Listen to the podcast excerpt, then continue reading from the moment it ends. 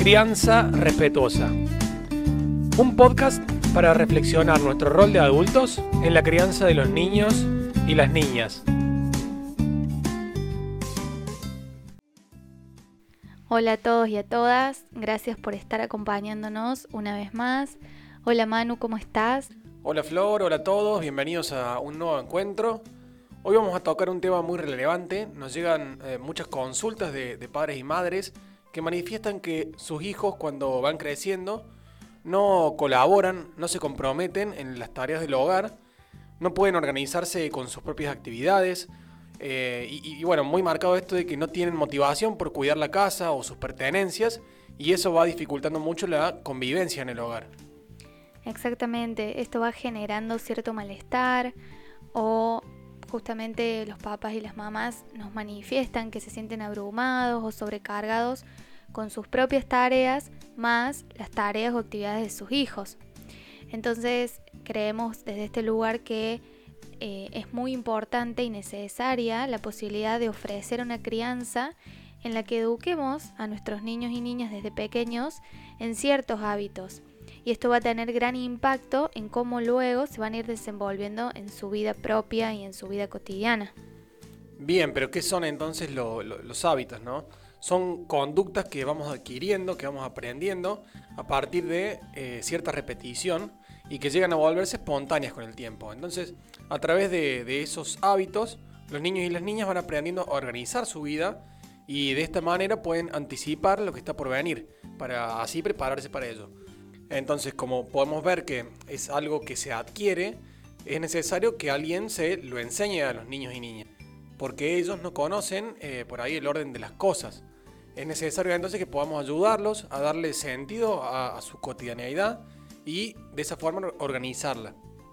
Entonces necesitan seguir una rutina, tener una vida estable, con horarios y actividades que se realicen todos los días y que hacen que su mundo sea más predecible y seguro. Bien, vemos cómo los hábitos, como por ejemplo tener un horario determinado para la comida, para bañarse, para realizar la tarea, para descansar, para jugar, organiza tanto a los niños como a las familias.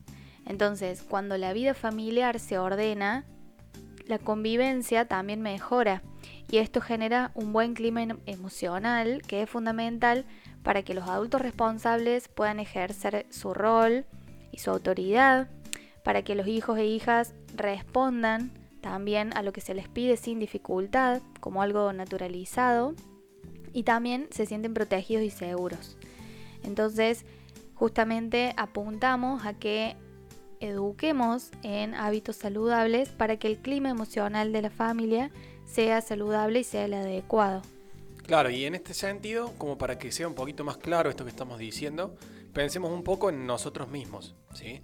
Si tenemos el hábito de levantarnos a una determinada hora o de realizar nuestro trabajo en un horario determinado en el día, nos sentimos más relajados, más tranquilos. En este contexto de pandemia, por ejemplo, que nos hemos desorganizado bastante, eh, hemos cambiado nuestros horarios, por ahí no tenemos horarios específicos para trabajar, no tenemos eh, el horario fijo por ahí para hacer actividad física o para ir al gimnasio. Eh, todas estas cosas nos generan cierta desorganización, nos genera ansiedad, nos frustramos, nos sentimos quizá abrumados, ¿sí? Bueno, es, esto básicamente lo que le pasa a un niño o una niña cuando, cuando no tiene cierta rutina, cuando no le enseñamos a que tiene que tender la cama todas las mañanas, por ejemplo, incluso después cuando queremos inculcar un hábito, nos cuesta mucho más. Entonces es importante empezar a hacerlo desde que son bien pequeños ellos. Así es, también es necesario entender que el crecimiento se va dando en etapas y que en cada etapa o periodo vamos a ir enseñando determinados hábitos. Por eso, como siempre decimos, es necesario reconocer y entender la edad y etapa evolutiva que está atravesando ese niño o esa niña. Por ejemplo, cuando los niños son pequeños pueden ir desarrollando el hábito de guardar sus juguetes cuando terminan de usarlos o eh, les, vamos, les podemos enseñar que para irse a dormir les vamos a contar un cuento. Cuando ya son más grandes pueden ir desarrollando el hábito de colaborar al poner la mesa, tender su cama o lo que cada familia considere necesario que vaya aprendiendo y adquiriendo. Excelente, bueno, y, en la práctica, ¿cómo, cómo hacemos para, para, inculcar hábitos a los niños, para que ellos puedan aprenderlos? En primer lugar, eh, lo que decimos siempre, ¿no? Pero hay que predicar con el ejemplo, ¿sí? Eh, los niños y niñas copian todo lo que ven de los adultos responsables y por eso es muy importante que nosotros mismos seamos coherentes y actuemos acorde a lo que transmitimos. Esa es la forma más fácil de, de transmitir algo. También es muy importante que podamos ser constantes y pacientes y entender que los hábitos no se aprenden de un día para el otro, sino que requieren justamente de cierta constancia. Por ejemplo, cuando enseñamos el hábito de dejar el pañal, de comenzar a ir al baño, es importante que tengamos paciencia, que estemos tranquilos, entendiendo que es un proceso que requiere de nuestro acompañamiento y que puede tener muchas idas y vueltas. Entonces es importante nuestra presencia tranquila hasta lograr que se haya convertido en un hábito y que puedan ir al baño por sí solos. Eh, los invitamos en este sentido a escuchar el podcast relacionado con el control de esfínteres en el que contamos un poco este proceso. Bien, y en este sentido de, ser constantes, eh, el otro punto que queríamos indicarles es que hay que practicar mucho, ¿sí? Entonces poner en práctica todo lo que queremos eh, enseñarle y ofrecerle muchas ocasiones para que lo hagan, ¿sí? Entonces, por ejemplo, cuando queremos enseñarles cómo se deben bañar, tenemos que remarcarles siempre cuáles son los pasos a seguir, por ejemplo, y lo más importante yo creo que es ir elogiando los primeros avances que aparecen, ¿sí? Es muy importante subrayar todo lo que va consiguiendo para que sienta satisfacción por haberlo hecho y de esa forma vamos eh, consiguiendo que la próxima vez quiera hacerlo de nuevo. Entonces así vamos reforzando esa conducta del hábito que le estamos enseñando a que haga. También es importante enseñarles rutinas claras y explicando los motivos por los cuales es importante realizar tal o cual actividad. Por ejemplo, si le estamos enseñando a lavarse los dientes, les explicamos en qué momento del día deben realizarlo, les explicamos por qué es importante que lo hagan, qué ocurre si no lo hacen, etc.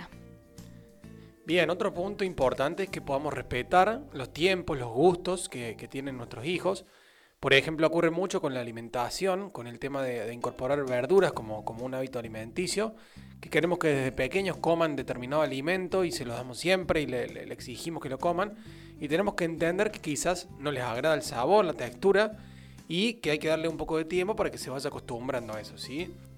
Lo que podemos hacer también eh, es, como ya explicamos en el podcast de alimentación, es, por ejemplo, utilizar nuestra creatividad para incorporar ese alimento, aunque también podemos usar esto de la creatividad para cualquier hábito eh, de, la vida. Por ejemplo, para lavar los platos, se me ocurre, poder hacer algún juego y de esa forma hacer la rutina un poco más natural. También resulta necesario muchas veces explicarle no solo con palabras, sino también con acciones. Es decir, recurrir a nuestras conductas no verbales para explicar lo que queremos que logren. Por ejemplo, si les estamos enseñando a tender su cama, es indispensable que además de hablarles, les vayamos mostrando cómo se hace. Y por último, algo que sugerimos también, un poco lo mencionó Manu recién, esto de utilizar el juego como una manera de transmitir distintos hábitos. Por ejemplo, a la hora de bañarse, se suele recurrir a juegos, muñecos, canciones que puedan acompañar ese momento. También, por ejemplo, lograr el hábito de dormir solos es un proceso que lleva tiempo. Entonces es recomendable crear condiciones previas a la hora de irse a dormir, como por ejemplo un cuento, un peluche determinado, un baño, etcétera. Son distintos recursos que podemos utilizar. Y por supuesto acompañarlos, darles confianza, seguridad. Por eso siempre decimos eh, la importancia de acompañar a nosotros y ser responsables en ese proceso. Bien, ¿y qué le permite al niño tener ciertos hábitos? En primer lugar, y creo que lo más importante es que eh, logra autonomía en ellos, ¿sí?